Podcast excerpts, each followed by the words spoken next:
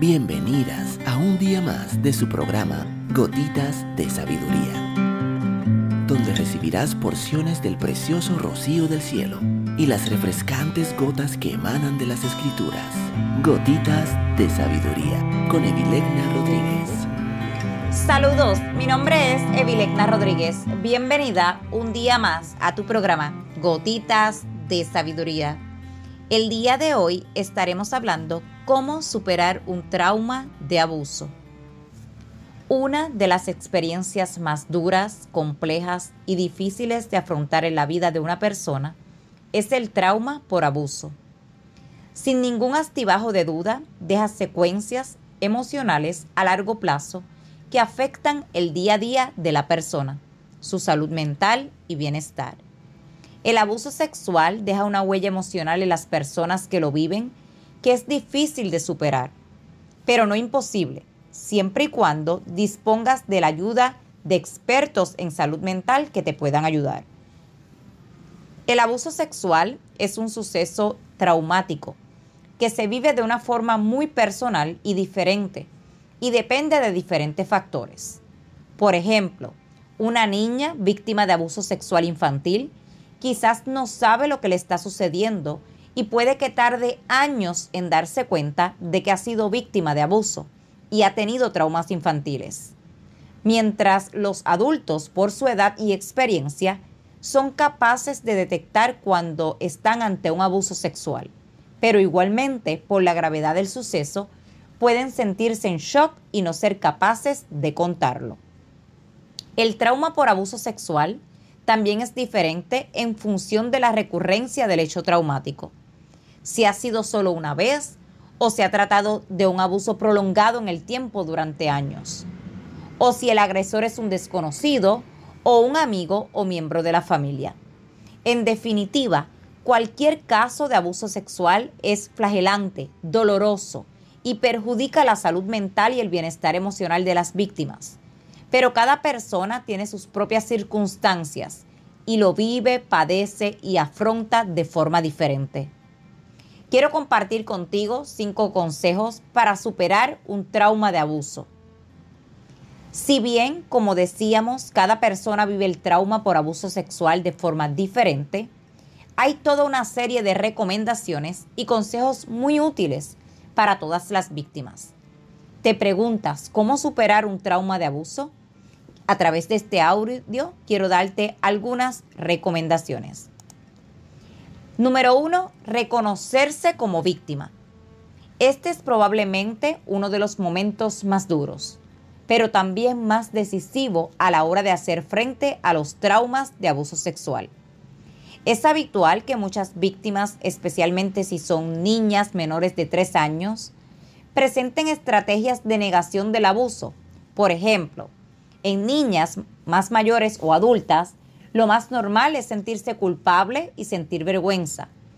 Todos estos sentimientos de negación y rechazo por uno misma y por lo sucedido hace que reconocerse como víctima sea el paso más difícil. Sin embargo, una vez que se asume y se acepta el abuso sexual, la víctima está más cerca de superar este trauma.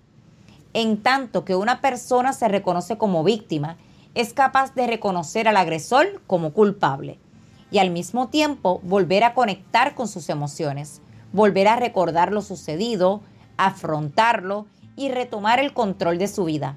Sin embargo, este proceso no sucede de un día para otro, sino que puede llevar meses o años. Y lo más habitual es que la víctima suela recorrer este camino acompañada por un psicólogo o especialista de la salud mental. 2. Hablar de ello. Aunque la víctima pueda sentir miedo, vergüenza y culpabilidad, hablar del abuso sexual sufrido con un especialista y si se siente con fuerzas con algún miembro cercano de la familia en que confíe, es una de las herramientas más útiles para liberar el dolor y gestionar la ansiedad.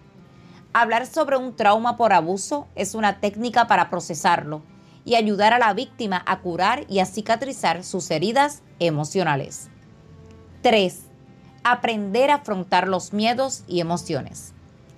El trauma por abuso genera consecuencias a largo plazo, como por ejemplo desconfianza, ansiedad, depresión, trastorno de estrés postraumático, etc.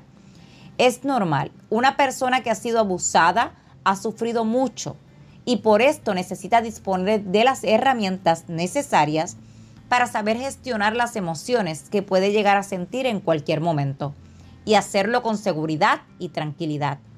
La forma más habitual de aprender a gestionar las emociones es asistiendo a terapia psicológica, un recurso que independientemente de si se trata de abuso infantil en el entorno familiar o incluso otro tipo de violencia como la violencia de género, es la base para que muchas víctimas logren retomar el control de sus vidas, cuidando de su salud mental. 4. Ir a terapia. La mayoría de los consejos mencionados hasta aquí son llevados a cabo por los psicólogos o especialistas en salud mental. El espacio de terapia suele ser un lugar en el que la víctima se siente segura y donde puede hablar sin sentirse juzgada, adquirir habilidades y recursos para gestionar sus emociones. Aunque lo más habitual es hacer terapia individual, también la terapia de grupo es interesante para superar un abuso. El hecho de hablar con otras personas que han pasado por lo mismo en muchas ocasiones hace que las víctimas se sientan más comprendidas. Un aspecto que hay que tener en cuenta en el tratamiento para víctimas de abuso sexual es que cada gabinete de psicología dispone de sus propias herramientas y tratamientos para afrontar los traumas por abuso. Así existe desde el psicoanálisis hasta la terapia cognitivo-conductual o la terapia sistémica. En cualquier caso, el aspecto es más de cuidado y valorarnos. 5. Contar con apoyo psiquiátrico.